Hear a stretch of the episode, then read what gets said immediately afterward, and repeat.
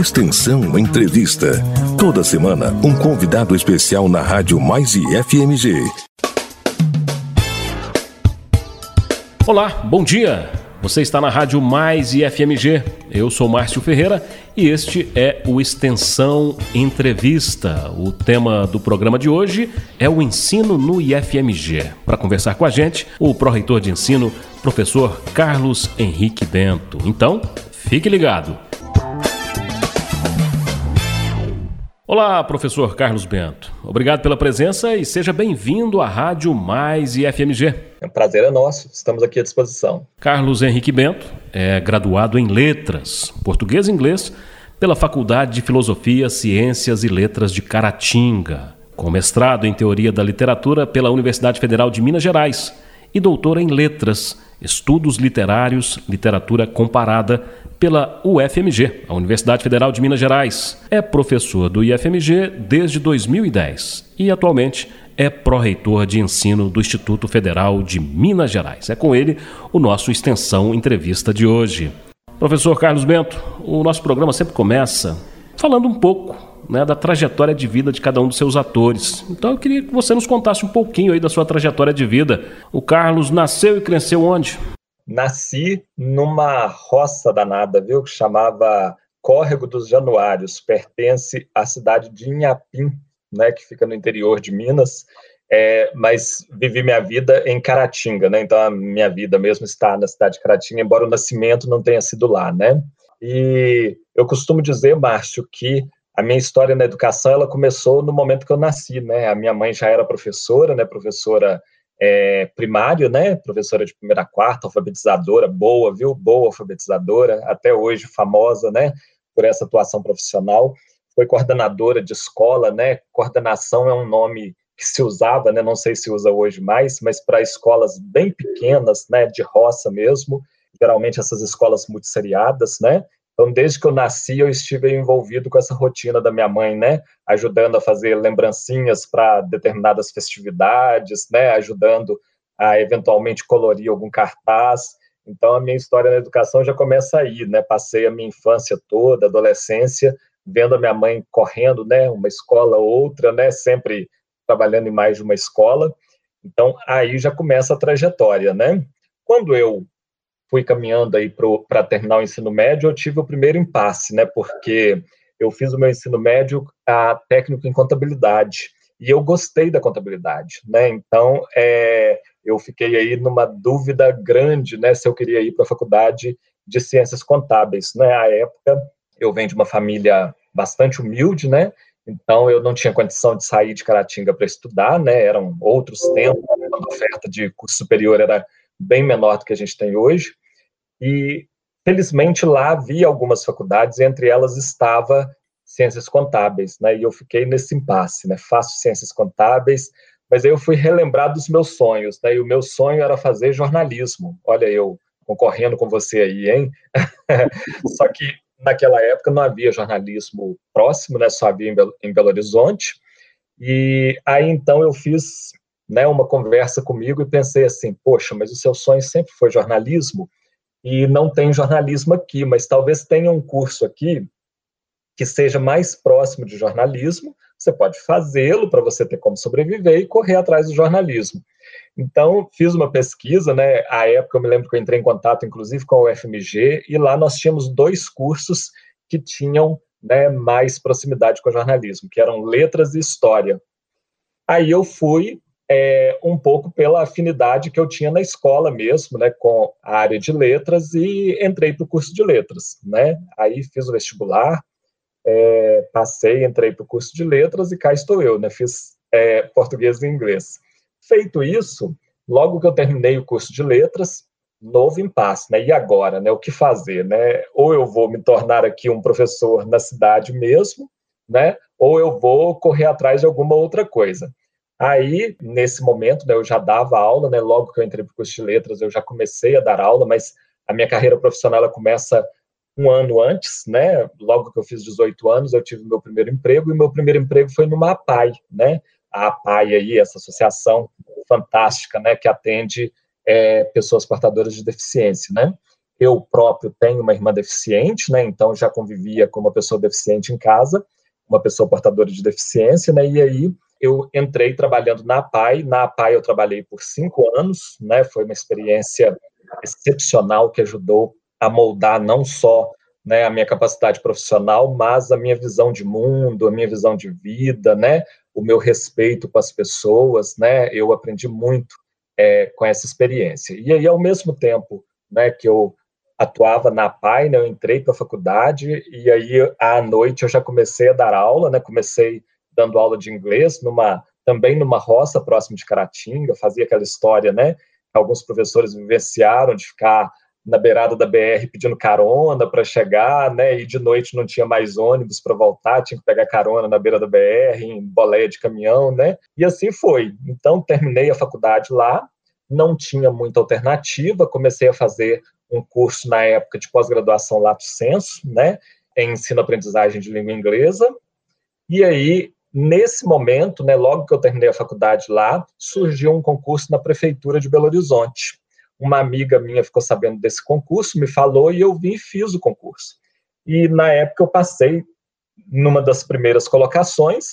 Então eu terminei a minha faculdade, me graduei um ano depois, exatamente um ano depois, né, no mês de janeiro, eles me convocaram para atuar aqui na prefeitura de Belo Horizonte. Então eu vim para Belo Horizonte, ainda tinha o jornalismo na cabeça, né?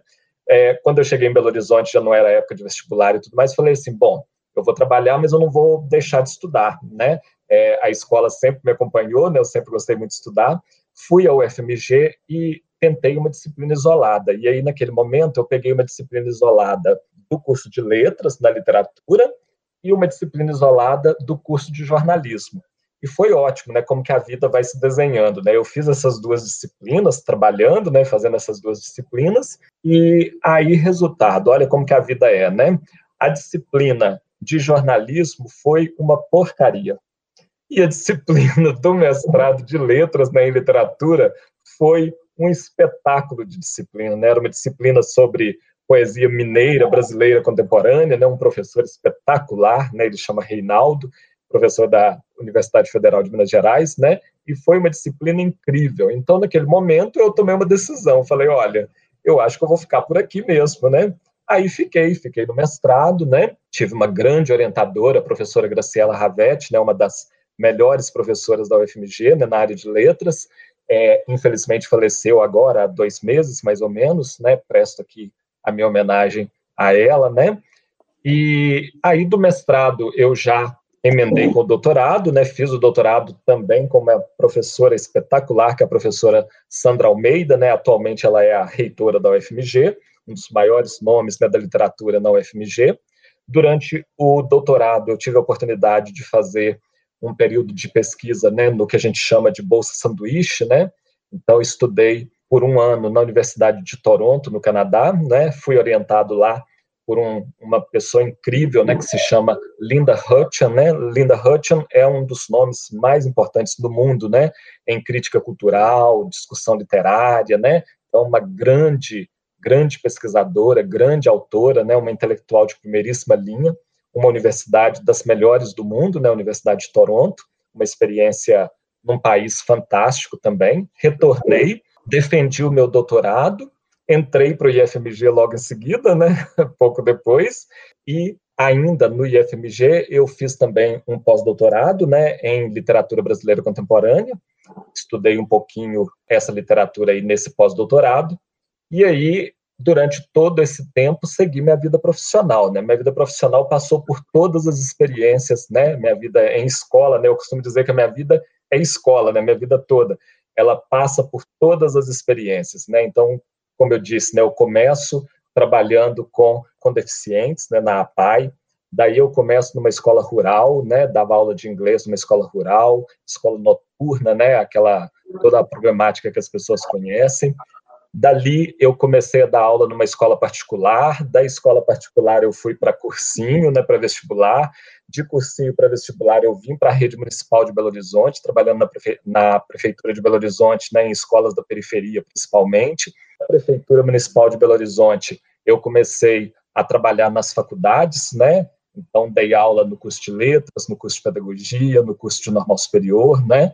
E aí eu entrei também como professor substituto no Cefet-MG, como professor de inglês, e vim assumir a cadeira aqui no Instituto Federal de Minas Gerais, né, de que eu tenho muito orgulho. Então, passei por, tenho muita história para contar. É uma vida né, de muita escola, né? É, não dá nem para contar por quantas escolas eu passei, quantos milhares de estudantes, né?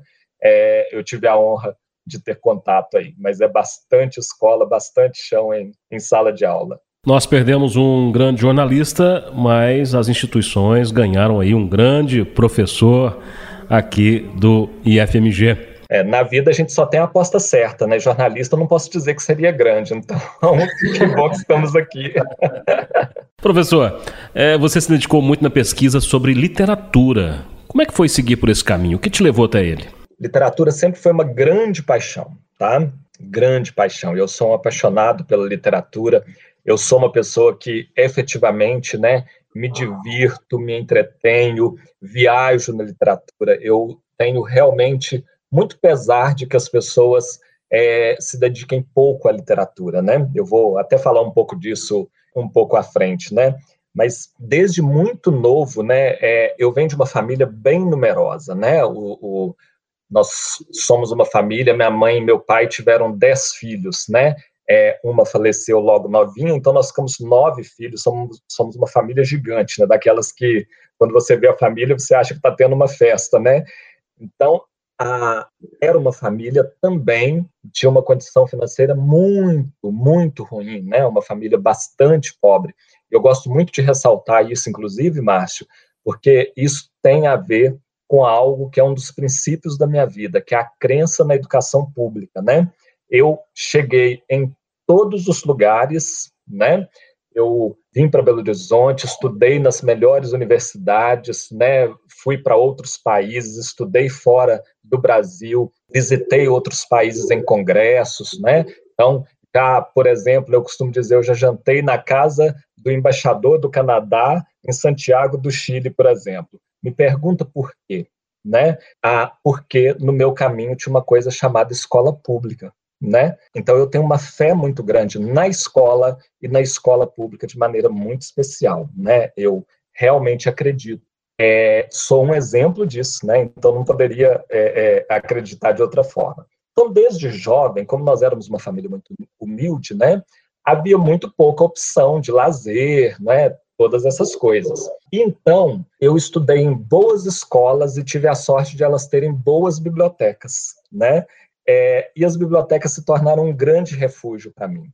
Para você ter ideia, talvez você né, vai até achar que eu estou brincando, mas quando eu, eu estava aí né, de quinta a oitava série, por exemplo, é, eu estudava numa escola pública né, na cidade de Caratinga, eu, eu, o conhecido como Colégio Estadual. À época ele era uma grande referência, ele tinha uma biblioteca enorme. Então, nessa época, eu costumava ler um livro por dia. Todos os dias eu pegava um livro na biblioteca, eu estudava de manhã, passava minha tarde lendo, né? É, no outro dia eu devolvia aquele, eu li na época a, a, série Vagalume inteira, né? Quem é dessa época vai lembrar aí, li a série Vagalume inteira, aquela série Para Gostar de Ler, li grandes clássicos da literatura, né? Então acumulei bastante leitura aí. Sempre gostei muito da literatura. Eu entendo que a literatura é um lugar que é capaz de levar as pessoas para todos os lugares e discutir todos os temas. Inclusive, eu sempre falo com os meus alunos né, em literatura. Às vezes a gente vê as pessoas dizendo assim: ah, eu não gosto de literatura ou eu não gosto de ler. E eu digo assim: olha, certamente você ainda não encontrou a, a literatura de que você gosta, né? O problema é que frequentemente as pessoas só conhecem um recorte muito específico da literatura, que é aquele que está é, na escola, né? E eu costumo dizer para eles, olha, lembrem-se, a escola ela não ensina literatura. A escola ensina uma tradição dentro da literatura, né? Então ela faz um recorte muito específico dentro da literatura, que é um universo enorme, né? Então dentro da literatura você encontra a viagem que você quiser, né? Você tem literatura tratando de tudo, né? Literatura clássica, literatura romântica, literatura com histórias de aventura, literatura com histórias mais politizadas, literatura mais para entretenimento, né? Então, sem dúvida, se as pessoas se dedicarem um pouquinho, já estou vendendo peixe que está vendo, né? Fazendo mecha. Se as pessoas se dedicarem um pouquinho, elas vão encontrar um mundo fantástico dentro da literatura, né? E para mim, particularmente, a literatura é um grande prazer, né? um prazer enorme, né? E estudar literatura foi a minha opção, continua sendo, né? Gosto bastante, tenho esse trajeto todo aí dentro dos estudos de literatura e sou muito satisfeito com isso, tá? Recomendo, inclusive, tá? Professor, falando sobre literatura, falamos sobre leitura. Na sua opinião, somos um povo que lê pouco? Veja, a questão é, de dizer que nós lemos pouco, né, ela tem muito, muitas questões que a gente precisa entender, né? É, começa pelo fato de que nós somos um país com, com nível de escolarização baixo, né, comparado com países, inclusive, de mesma é, condição econômica, né, ou até abaixo da nossa, nós somos um país de uma escolarização muito baixa, né, as pessoas estudam pouco no Brasil, né, e, no geral, estudam apenas né, o tempo que estão na escola, então não, não, não, não há no Brasil esse apreço né, pelo conhecimento mais embasado. Né? A gente tem muita gente que gosta de espalhar notícias de WhatsApp, essas coisas, mas de realmente né, é, estudar, se dedicar um pouquinho, é, o número é bem menor. Esse é um fator é, grande né, que a gente tem no Brasil. Outra coisa que a gente precisa entender, Márcio, é que no Brasil há uma dificuldade muito grande de acesso ao livro, né? A gente frequentemente a gente joga a culpa da pouca leitura das pessoas apenas, mas há uma dificuldade de acesso aos livros. Eu digo isso muito aqui dentro da escola. Eu falo assim, olha, um professor ele deve ser um sujeito de grande informação, né, de uma atividade intelectual intensa. Mas entre numa livraria, qualquer uma, pergunte o preço de qualquer livro qualquer livro em uma livraria hoje custa aí 50, 80, 100 reais. É muito caro, né? É muito caro para a maioria das pessoas, né? Então, nós temos um preço muito elevado no livro, né? Os livros são caros, bem caros, né? Nós temos aí ainda, né, tentativas de taxar o livro, como o governo federal agora, né, querendo taxar mais os livros, né? Como se livro fosse é, bem de consumo de luxo, né? Então, há essa dificuldade para se adquirir o livro. E, por outro lado, nós temos muito poucas bibliotecas, né? Esse é um ponto, né? A falta de bibliotecas. Eu costumo citar o exemplo, né? Eu moro aqui em Belo, em Belo Horizonte, né? Então, eu digo assim: olha, se você for em Belo Horizonte, da Praça da Liberdade até a Pampulha, né? Para quem não conhece Belo Horizonte, né, da Praça da Liberdade até a Pampulha, cabem algumas cidades de Arcos, né, que é onde você está, né? Então nós estamos falando de uma distância bastante grande, né? É, você verá quantas bibliotecas no seu caminho? Nenhuma, né? Provavelmente nenhuma. Quer dizer, estou sendo injusto, né? Deve ter alguma pequena biblioteca em alguma escola no caminho, mas não há biblioteca de acesso para a população, né? Se ela, se você não está matriculado em uma escola, provavelmente você não tem uma grande biblioteca, uma biblioteca com um bom acervo, é, em que você consegue retirar um livro, né, poder levar para casa e ler. Então, há muita dificuldade de acesso ao livro. Acho que se a gente não resolve é, esse problema de acesso ao livro, né, e somando isso com é, a nossa escolarização, que não é tão alta assim, fica muito difícil as pessoas terem acesso a isso. E há razões, né, Márcio? As pessoas que leem, é, não existe forma melhor de desenvolver o intelecto, de desenvolver o pensamento crítico, né? A literatura nos leva a isso, né? Ela brinca com a realidade, ela denuncia a realidade, né? Então, qualquer pessoa que queira manter as pessoas com menos senso crítico, menos é, capacidade intelectual, vai mesmo dificultar, né? É, é, se eu quero que as pessoas acreditem né, no que está no WhatsApp apenas, eu vou dificultar mesmo o acesso né, é, à leitura, porque ela realmente leva as pessoas para um outro patamar, né, um patamar mais elevado, né, de mais consciência, de mais capacidade crítica. Né? Para você que está ligando o rádio agora, nós estamos conversando com o pró-reitor de ensino do IFMG, professor Carlos Bento. Professor, o objetivo do Extensão Entrevista é conhecer um pouco da história de vida dos atores, de todos aqueles que ajudam a escrever a valorosa história também do IFMG, assim como entender um pouco como funciona os setores da nossa instituição. E para que nosso ouvinte compreenda ainda melhor Quais são as atribuições da Pró-Reitoria de Ensino? As atribuições da Pró-Reitoria de Ensino são inúmeras, né? A Pró-Reitoria de Ensino, ela atua, né, é, acompanhando, regulando, desenvolvendo a, as políticas de ensino. Né? Então, ela acompanha, regula, é, dirime né, as dúvidas que surgem aí de legislação para todos os cursos do IFMG. Né? O IFMG tem aí mais de uma centena de cursos, né? Nós estamos em 18 cidades, além da reitoria em Belo Horizonte, né? São quase 20 mil alunos, né? É, nós temos cursos em nível de ensino médio, né? Nós temos cursos de graduação, e aí vai para pós-graduação, né? Mas a pós-graduação já é na pró-reitoria de pós-graduação. Então, nós temos aí um universo enorme de cursos que nós acompanhamos, regulamos, fiscalizamos, né? É, tiramos dúvidas, aprovamos, né, cuidamos de todos esses processos. Além disso, a Pró-Reitoria de Ensino, ela cuida de várias outras questões dentro do Instituto. Então, estão dentro da Pró-Reitoria de Ensino, por exemplo, a, o setor de registro acadêmico, né, a coordenação do registro acadêmico, é, que cuida né, das secretarias do IFMG todo. Nós temos dentro da Pró-Reitoria de Ensino a coordenação da rede de bibliotecas, né, então as bibliotecas de todas as, as nossas unidades, né, elas tem aí a sua coordenação dentro da Pró-Reitoria de Ensino. Nós temos dentro da Pró-Reitoria de Ensino os processos seletivos do IFMG, então o vestibular ele é coordenado pela Pró-Reitoria de Ensino. Nós temos dentro da Pró-Reitoria de Ensino os programas de assistência estudantil, né, a diretoria de assistência estudantil é um setor da Pró-Reitoria de Ensino, então a Pró-Reitoria ela cuida de inúmeras questões é, dentro do IFMG, né, com um número enorme, né, aí de unidades, de cursos, de estudantes, de professores e professoras, né, é bastante trabalho.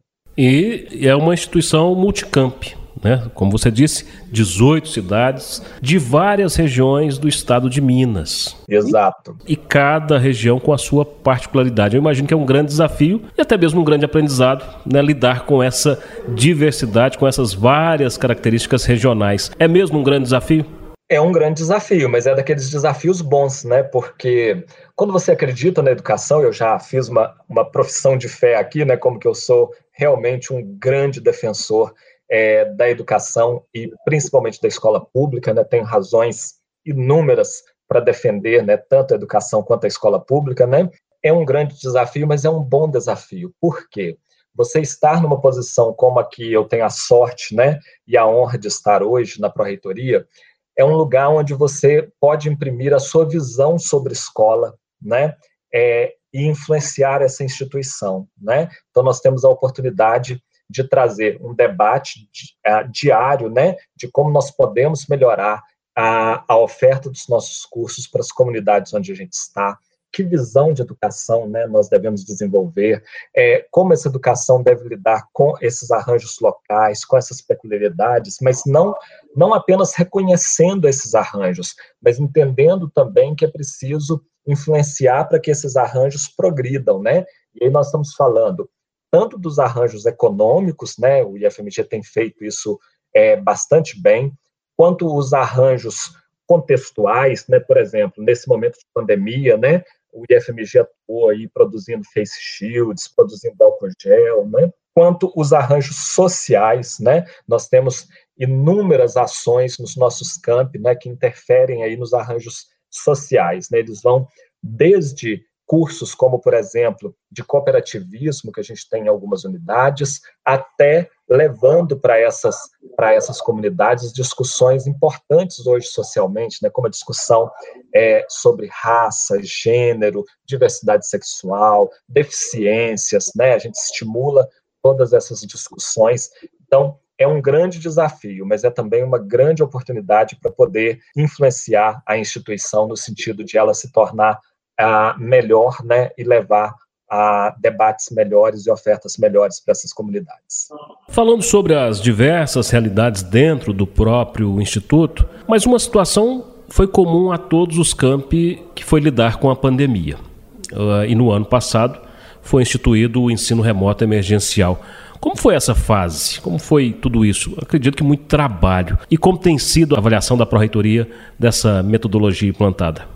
Muito trabalho é uma forma muito simples de dizer, né? Foi é, inimaginável o trabalho que nós tivemos aí, né? Mas, ao mesmo tempo, foi um momento muito interessante, Márcio, porque foi um momento em que cada pessoa dentro do IFMG, e aí, quando eu estou falando cada pessoa, eu estou falando literalmente, né? Porque as pessoas, às vezes, elas veem muito a figura do gestor, né? Então, elas vão ver muito o reitor, os pró-reitores, as diretoras, os diretores, né? Mas efetivamente a gente participa de todos esses processos, mas eles não acontecem sem as outras pessoas do instituto, né? É, o ensino, particularmente, ensino é uma atividade coletiva, né? É uma atividade de troca, é uma atividade em que a gente precisa se dar as mãos, né? Juntar todo mundo a contribuição de cada um somada gera esse, essa grande instituição, né? Então, foi um momento muito interessante, porque cada professora, cada professor, cada é, servidora técnico-administrativa, cada servidor técnico-administrativo, independente da função, independente da formação, cada estudante do IFMG entendeu que a gente estava vivendo um momento muito específico, que as coisas estavam né, numa situação de extrema complexidade e que nós precisávamos dar a nossa contribuição para que a sociedade pudesse atravessar esse momento da melhor maneira possível. E aí, internamente, o debate que nós fizemos foi: olha, nós somos uma instituição de ensino.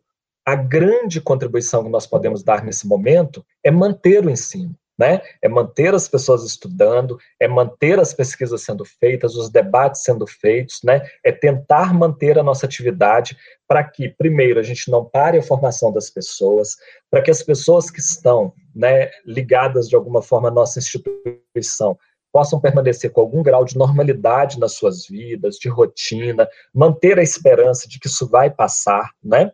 Então, essa era a contribuição que nós podíamos dar como instituição de ensino.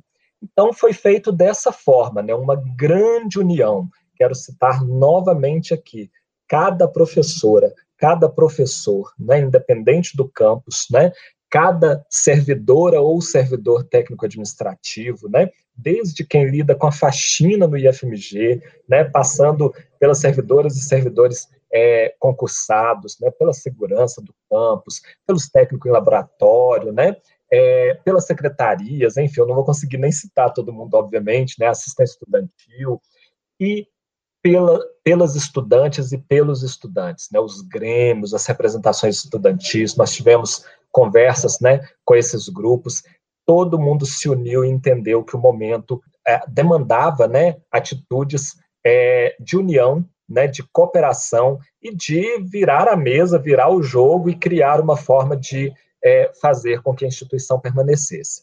Então, houve essa grande união, criou-se o ensino remoto emergencial, como em outras instituições, né? Foi um período de muito trabalho, de muito treinamento, né?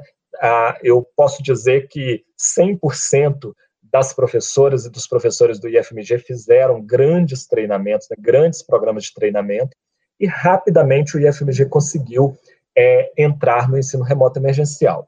O ensino remoto, obviamente, não é a vocação do IFMG. Né? O IFMG é uma instituição de ensino presencial. Então, é claro que há alguns problemas, né? como a gente tem problemas também no ensino presencial. Mas o IFMG ele tem trabalhado dia a dia para tentar minimizar esses problemas e, de uma forma geral, o ensino remoto vai bem. Né? Alguém vai dizer assim: ah, mas não é a mesma coisa do presencial. Claro que não é a mesma coisa do presencial, né? É, inclusive porque não é presencial, né?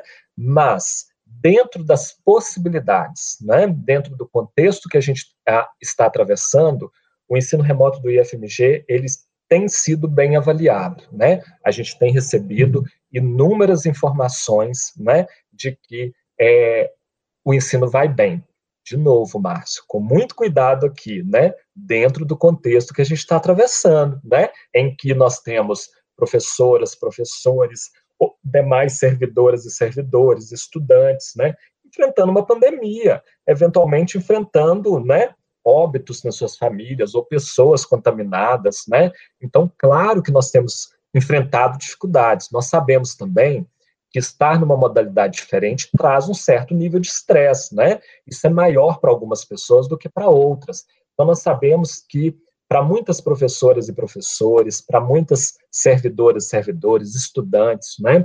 Às vezes tem sido uma experiência que tem um peso, né? Que tem, tem sido pesada. Que inclusive, né? Às vezes eu estou numa casa e tem várias pessoas fazendo atividades remotas ali dentro. Às vezes, por exemplo, no caso das nossas professoras, né, nós sabemos que é, a mulher, aí professoras, eu estou falando professoras, né, gente ensino, mas isso se estende para servidoras também, para as estudantes mulheres. Nós sabemos que nós vivemos numa sociedade onde vigora um padrão é, que é bastante machista, né, que é bastante ruim para as mulheres. Então, a mulher na nossa sociedade ela acumula funções, né? Ela trabalha, mas além de trabalhar, ela é colocada como a grande responsável pela gestão da casa, eventualmente por cuidar né, da higiene das roupas, da limpeza da casa, de fazer comida, de cuidar das crianças, né? A gente ainda tem né, muito essa atribuição para a mulher, infelizmente, né? Porque deveríamos todos né, é, tratar de tudo isso, né? Mas então, para a mulher, principalmente, o ensino remoto ele tende a ser uma experiência talvez seja um pouco mais estressante do que é, o ensino presencial. Mas, com tudo isso, né, eu estou falando isso para dizer que nós não temos a ilusão de que é um mundo maravilhoso, né, que todos os problemas estão resolvidos. Nós temos consciência de que há problemas e há dificuldades, como tem havido para todo mundo, né? Mas dentro desse contexto, dentro desse quadro, o ensino remoto do IFMG, no que é possível hoje, ele tem ido bem, tem inclusive sido reconhecido aí por várias instituições como uma referência, né? Nós temos várias instituições no Brasil vieram ao IFMG aprender algumas coisas com o IFMG, copiaram modelos, né? Nós colaboramos aí com vários outros institutos federais, né, é, Brasil afora. Inclusive com o Cefet-MG, que é um parceiro nosso aqui, né? A gente tem trocado bastante experiência, bastantes informações aí. Professor, vamos falar sobre o Plano Nacional de Educação. Como é que é a sua visão sobre os desafios que o Brasil tem para cumprir com o Plano Nacional de Educação e quais as metas que o IFMG tem avançado ou em quais ele também tem contribuído, inclusive externamente? Vamos lá, né? Complicada a sua pergunta, hein? o Plano Nacional de Educação, né? É, na verdade, a gente precisa lembrar que são planos, né? O, o Plano Nacional de Educação ele tem é, geralmente uma vigência de 10 anos, né? Então ele é pensado para 10 anos, estabelece uma série de metas, né? Nós temos aí avaliação no campo da educação que esse último plano, né, nacional de educação, ele tem tido uma condução desastrosa, digamos assim, né, ou bastante desafiadora, muito do que ele propõe não será alcançado, né? Então nós temos aí um período em que houve muitas mudanças, né, inclusive no campo político, né, a educação ela não vive né, sem a sua dimensão política, né? E a gente depende de uma série de decisões governamentais, então nós sabemos que muitas metas aí do plano, elas estão muito aquém do que a gente esperava nesse momento, né?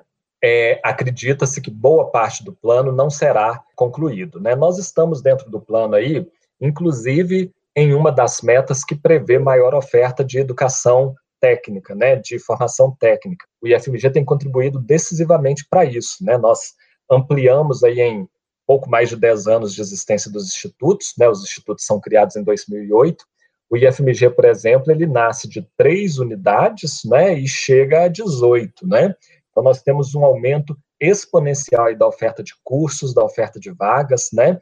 Temos contribuído bastante para isso. Temos contribuído com a aplicação de programas de assistência estudantil, né? Estamos aí desenvolvendo programas de acompanhamento de egresso, né? Então a gente tem é, trazido bastante, tentado, né, contribuir de, das melhores formas para o desenvolvimento é, das metas da educação. Tá bom? Eu entendo que dentro do escopo de atuação do IFMG nós temos feito bastante, né?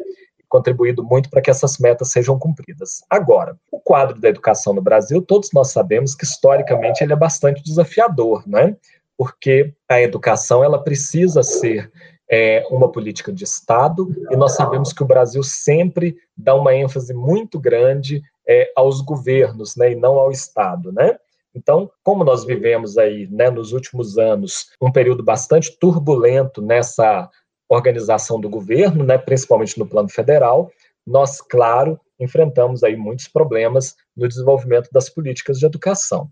Mas, Márcio, eu queria dizer aqui é, que eu tenho uma visão um pouco diferente daquela que a gente está acostumado a ouvir todos os dias, né? Então, é, além de ser uma pessoa, no geral, otimista, eu não sou uma pessoa que considero a educação, vou falar principalmente da educação pública, né? A educação pública no Brasil um desastre absoluto, como as pessoas dizem, né? Eu entendo que nós temos uma educação que ela tem muitos desafios e muitos problemas a serem resolvidos. Eu poderia passar a tarde toda falando de alguns deles aqui, né? Ou a manhã toda falando de alguns deles aqui, né? Semanas não seriam suficientes para a gente debater todas as questões da educação.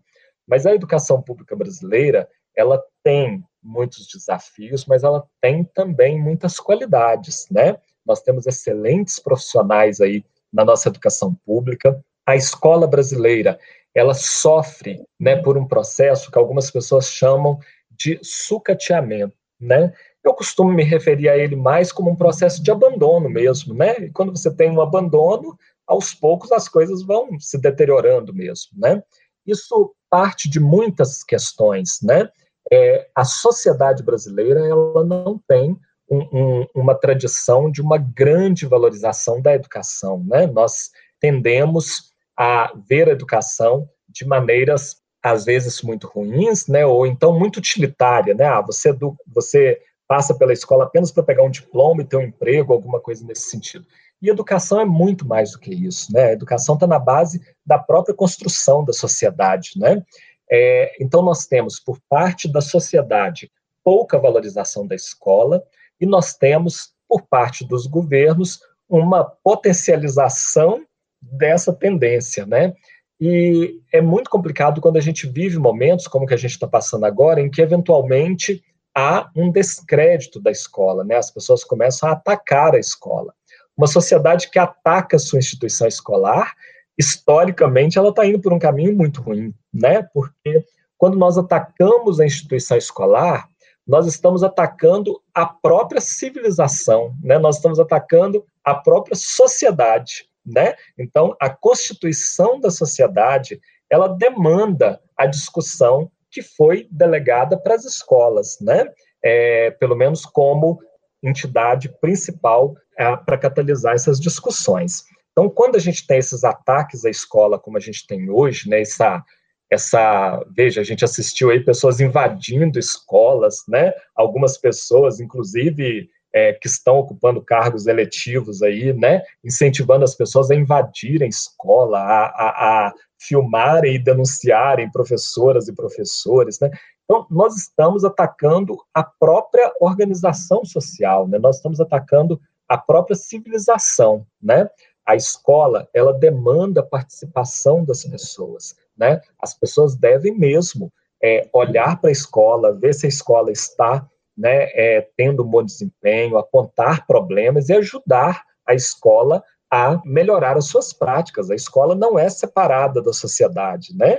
Então, é, eu entendo que a sociedade precisa avançar no sentido de entender que a escola é sua, é minha, é nossa, né? E nós precisamos abraçar a escola, ajudar a escola, né? É, dessa forma, nós vamos tornar a escola mais eficiente no, no, no seu papel, né? De ajudar a sociedade a avançar cada vez mais, a melhorar as suas práticas, né? A desenvolver é, é, os cidadãos e as cidadãs, né, para que a gente melhore cada vez mais, individualmente e coletivamente, tá bom? Você está na Rádio Mais e FMG no programa Extensão Entrevista. Carlos, falando ainda sobre desafios, a Proreitoria de Ensino tem conduzido uma importante discussão sobre a curricularização da extensão nos cursos de graduação. Queria que você falasse um pouco sobre esse processo, como isso tem sido implementado. É, a curricularização da extensão, ela é um processo que está em curso, né? Nós já temos avançado bastante na conversa dentro do IFMG. Nós já temos aí, né, é, o acordo entre a Pró-Reitoria de Ensino e a Pró-Reitoria de Extensão em relação às diretrizes para que isso seja implementado. Nesse momento, a Pró-Reitoria de Extensão está trabalhando na regulamentação dessas ações para que elas aconteçam de maneira mais frequente no IFMG, né, a partir de agora. Nós já temos algumas experiências né, de cursos com a curricularização, e essa nós entendemos que é uma ação que vai trazer o conhecimento que é produzido dentro do IFMG mais é, para perto das pessoas que estão fora da instituição. Né? A curricularização, ela visa a isso, né, a trazer essa ponte, fazer essa ponte né, entre o ensino e o que se faz na extensão a extensão do IFMG, ela é vigorosa, né? É, nós temos ações extensionistas em todos os nossos campos, alguns com mais intensidade, e ela estabelece um diálogo muito próximo com as comunidades locais, né, com as pessoas que estão fora da instituição. Então, nós entendemos que a curricularização ela vai qualificar ainda mais o nosso ensino e trazer para os nossos estudantes e para a comunidade né, uma sensação de proximidade maior, né, e entender que o que a gente faz dentro da escola tem como objetivo a aplicação prática, né? Então nós estamos aí com um processo bastante avançado e a partir de agora, né, com essas regulamentações, nós devemos ter aí a implantação de ações é, da extensão curricularizadas, né, fazendo parte do currículo dos nossos cursos com uma frequência maior. O IFMG oferece o curso de letras em Congonhas. Aproveitar e mandar um abraço para o campus Congonhas, professores, servidores de lá. Sobre esse curso de letras em Congonhas, é mais uma oportunidade de formação do IFMG. Nos conte um pouco sobre esse curso, tem alguma particularidade? O curso de letras de Congonhas, né? O nosso abraço aí também para o campus Congonhas, né? Para todas as pessoas que estão lá, né? É o primeiro curso de letras do IFMG, é um curso que vai muito bem, inclusive, né? Tem uma uma proposta né, de formação bastante moderna, né, relacionada com as necessidades que a gente tem para esse momento. É um curso de habilitação dupla, né, então ele habilita para língua portuguesa e língua inglesa, tá bom? Então, uma formação bastante consistente. Nós temos também, né, só já que a gente falou do curso de letras, nós temos aprovado para o campus Sabará um curso de letras também, tá? Ele ainda não está em funcionamento, a gente espera que ele entre em funcionamento em breve, né? O curso de letras de Sabará será apenas letras português, né? O curso de Congonhas, ele tem a formação em inglês e em português, tem um corpo docente de primeira linha, tá, Márcio? É, se em algum momento vocês tiverem a oportunidade de fazer um programa da rádio sobre é, letras, não se esqueçam de passá-la pelo campus Congonhas. Né? Nós temos grandes professoras e grandes professores atuando lá, né? Como Bruno, Tadianara, né? Matheus Faleiros, né, o Roberval, que é do inglês, né, Vinícius, eu agora entrei num problema aqui porque eu não vou lembrar todo mundo, o pessoal fica com raiva de mim, hein, mas é, é um curso que está muito bem estruturado, num campus, Congonhas é um campus com uma estrutura muito bem feita, muito bem construída, né? É um campus de grande relevância na região e o curso vai muito bem, tá? É uma, uma matriz, né? uma proposta de curso é, muito bem construída, com muito carinho, né, dialogando aí com a necessidade que a gente tem nesse momento de formação da área de letras. Recomendo, tá? Tá recomendadíssimo então. Carlos, você é professor de português e de inglês e a gente falava sobre isso agora, né? Embora um mesmo profissional possa ter as duas habilitações, o mais comum é que o professor se especialize em apenas uma delas. Quais são as particularidades para o ensino das duas línguas? E uma pergunta: você tem uma preferida? você querendo me colocar em saia justa. Eu tenho uma preferida, a minha preferência se chama literatura, né? Mas, na verdade, é, brincadeiras à parte, né? É, eu me graduei em português e inglês e, curiosamente, eu tenho um trajeto é, mais ou menos meio a meio a minha carreira, né? Eu atuei nas duas áreas, eu atuei como professor de inglês bastante, bastante mesmo, né? Atuei em várias instituições como professor de inglês, gosto muito da língua inglesa, né? Atuei também como professor de português bastante, e atuei muito como professor de literatura, né, que é a, a, a minha escolha de especialização. formação de letras ela é uma formação bastante complexa, né? Nós temos aí a oferta das habilitações únicas e temos a oferta das habilitações duplas, né? Isso varia, né, de época, de local, né? Hoje a gente tem uma prevalência da habilitação única, né? Mas ainda temos bastantes cursos é, com habilitação dupla, né? É, a formação ela é bem completa, né? A, o ensino de língua portuguesa e de língua inglesa, eles têm todo um corpo né, de teoria próprios, né? É, nós temos bastante desenvolvimento no, na discussão sobre ensino de língua inglesa, né? É uma área que interessa ao mundo inteiro, né? Temos aí desenvolvido bastantes estudos sobre o ensino de língua portuguesa também, né? Particularmente na sua variante que a gente utiliza aqui no Brasil, tá?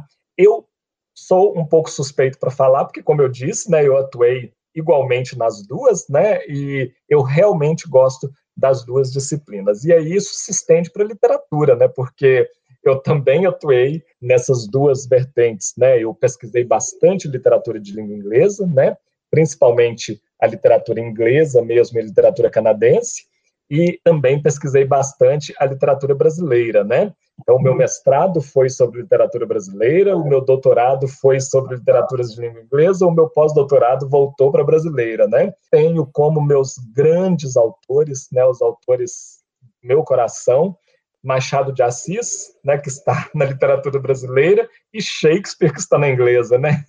Então, é, realmente, eu fico aí é, em cima do muro nessa pergunta, tá? Eu prefiro sempre ensinar literatura, né? Que é o grande prazer, né, a minha grande paixão.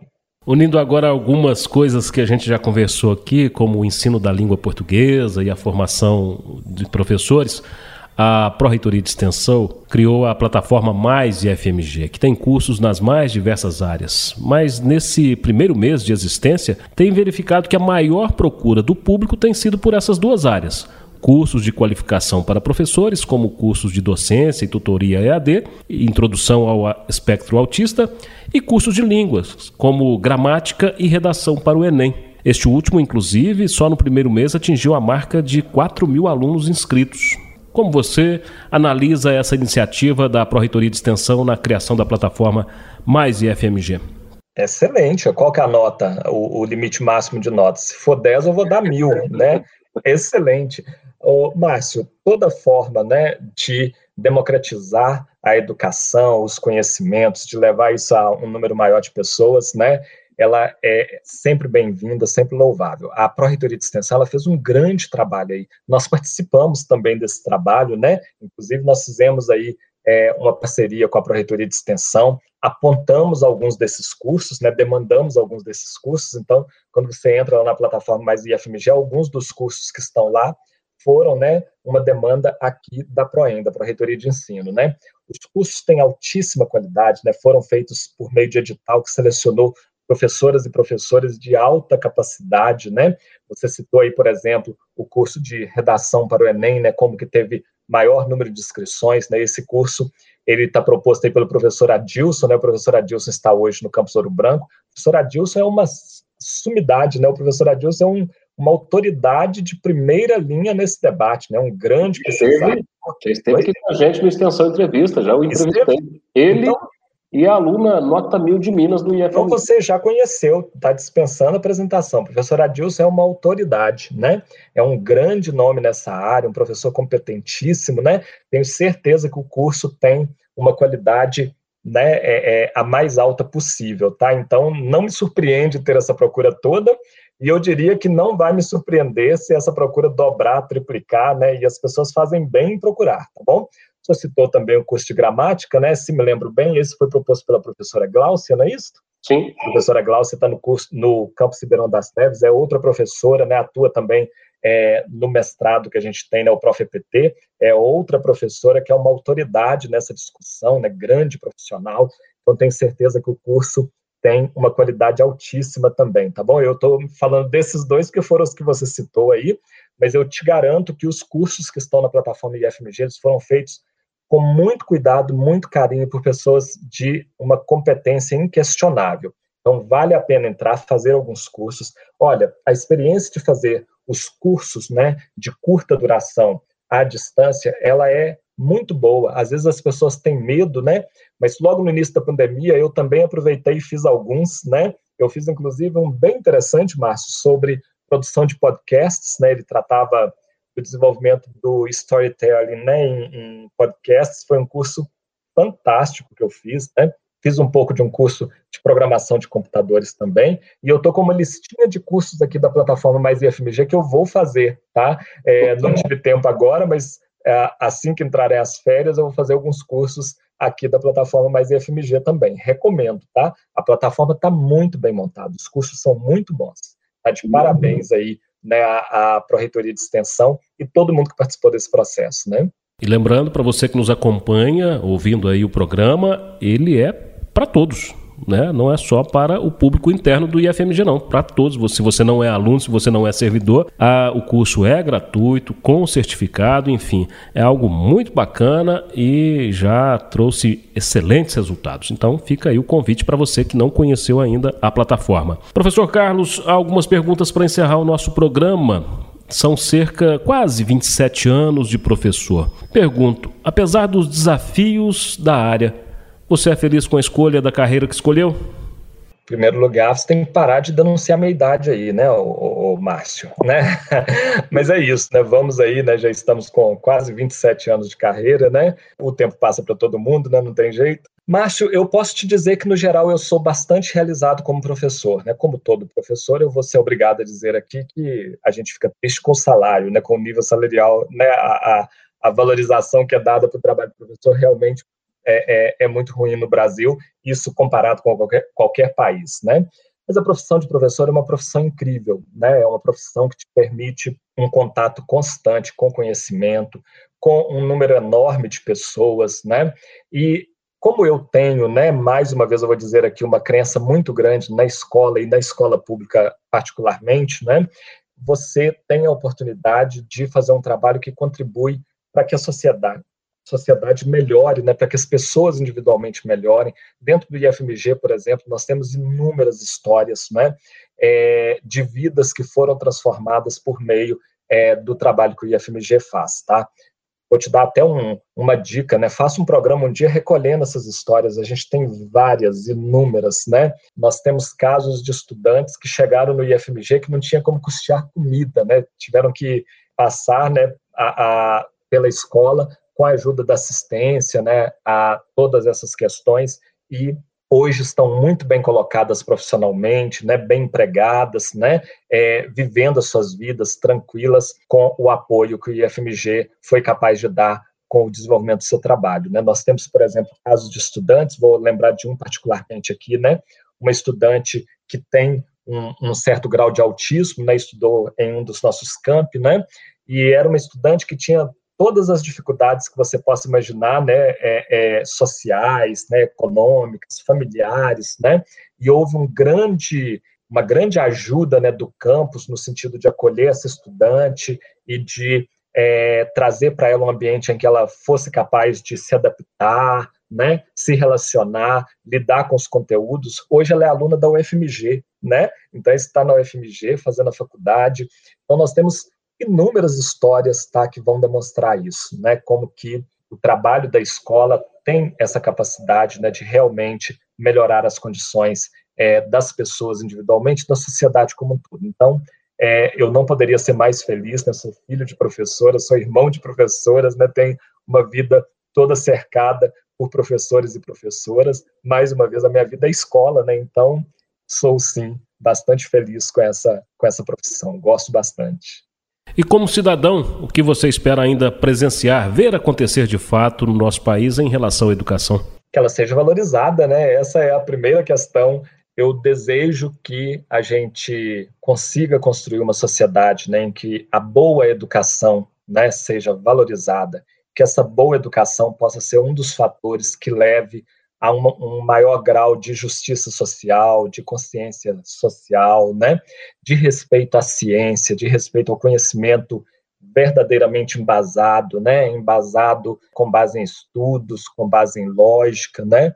E eu desejo que todo cidadão e toda cidadã tenha acesso a uma boa escola pública, né? Porque, sem dúvida nenhuma, é o maior patrimônio que a gente pode conseguir construir numa sociedade é uma boa escola pública, né?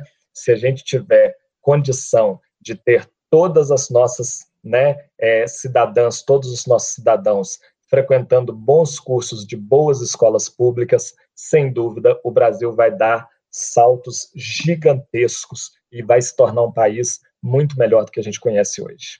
Eu tinha falado que faltavam apenas duas perguntas para encerrar o nosso bate-papo, mas eu vou aproveitar a sua paixão pela literatura, dizer que nós temos aí ao longo da programação da Rádio Mais e FMG um quadro que chama Estação Cultura é sempre um momento onde alguém indica um livro, indica um filme, enfim, uma viagem interessante que tem a ver também com a questão da educação. E eu queria deixar esse momento aberto para que você fizesse a indicação de um livro. Qual é o último livro que está lendo aí, apaixonado pela literatura? Qual é o último título que está lendo nesse momento? E qual a indicação para os nossos ouvintes? Tá bem, esse é um problema grande, né? Deixa eu falar um minutinho aqui a respeito dele, então, né? É porque quando a gente indica livros, né, ou filmes, ou seja o que for, a gente corre um risco muito grande, porque como eu falei no início, não existe um livro que vai ser bom para todo mundo, né? Não existe um filme que vai ser bom para todo mundo. Então eu vou falar coisas de que eu gosto, tá bem? Mas as pessoas podem se sentir à vontade para não gostar deles e, por favor, se não gostarem deles, não achem que a literatura que é ruim, né? Mas apenas eu não indiquei alguma coisa que seja importante aí, né, para sua trajetória, para sua expectativa. Então vamos lá. Eu vou é, recomendar aqui o meu meu Papa, né? Não sei se dá para você ver aí né? Mas aqui eu tenho a obra completa do Shakespeare. Essa daqui está no, no original em inglês, né? Shakespeare é um grande autor, né? Eu tenho um amigo que ele é professor da Universidade Federal de Uberlândia e ele fala assim: olha, na vida o que não está na Bíblia está em Shakespeare, né? Então é, trata-se aí de um grande autor que seria muito bom ver as pessoas lendo, né? Na literatura brasileira, todo mundo precisa ler Dom Casmurro, né? Uma grande obra. E se você já tem um certo grau né, de vivência, de experiência de vida, leia Grande Sertão Veredas, né, ou outro livro espetacular. Temos alguns livros que ficam um pouco à margem aí da nossa história, da nossa tradição literária, mas que são livros incríveis né, para a gente conhecer o Brasil, a sociedade. Né? Então, eu vou apresentar dois particularmente aqui. Um é bem conhecido, que se chama O Cortiço, né, da Luiz Azevedo, um livro espetacular. E um outro, que é um pouco menos conhecido, se chama Bom Crioulo. Né? Bom Crioulo é um livro incrível também. Outro autor de que eu gosto muito, agora mais contemporâneo, é o Manuel de Barros. Né? Manuel de Barros é um poeta fantástico. Leiam livros sobre nada, né? livro das ignorâncias. A minha autora predileta, né, que se chama Hilda Hilst. Tá? Então, Hilda, eu recomendo ler a obra toda, particularmente um livro curtinho dela que se chama A Obscena Senhora D. E se forem ler da poesia, leiam uma coletânea que se chama Do Amor. Na minha opinião, o melhor livro de poesia amorosa né, é, que eu consigo me lembrar. Você queria só uma indicação, é isso? Porque eu já dei um monte aqui e eu tenho mais uma lista. é como você disse, as, as, diversas indicações vão acertar alguém, alguém vai é, encontrar a sua literatura preferida. Espero que sim. Com essas dicas maravilhosas da literatura, a gente conversou com o pró-reitor de ensino do IFMG, professor Carlos Henrique Bento. Carlos, obrigado pela participação e pela disponibilidade nessa conversa bacana aqui no Extensão Entrevista. Os agradecimentos são nossos, sempre um prazer, a gente fica à disposição. Eu falei de um monte de livro, então deixa eu falar de um da educação também, né, para as pessoas colocarem na estante. Leiam, por favor, Pedagogia da Autonomia. O autor é o que hoje muita gente está falando mal aí, né? Paulo Freire. Leiam antes de falar mal, né? Leiam Pedagogia da Autonomia e aí depois nós podemos conversar sobre educação, né? Muito obrigado pela oportunidade. Ah, em nome da Proem, em nome do IFMG, sempre um prazer estar aqui, estamos à disposição. Esse foi o Extensão Entrevista de hoje. Conversei com o pró-reitor de ensino do IFMG, professor Carlos Henrique Bento. Obrigado pela companhia. Continue ligado na Rádio Mais IFMG e até o nosso próximo encontro.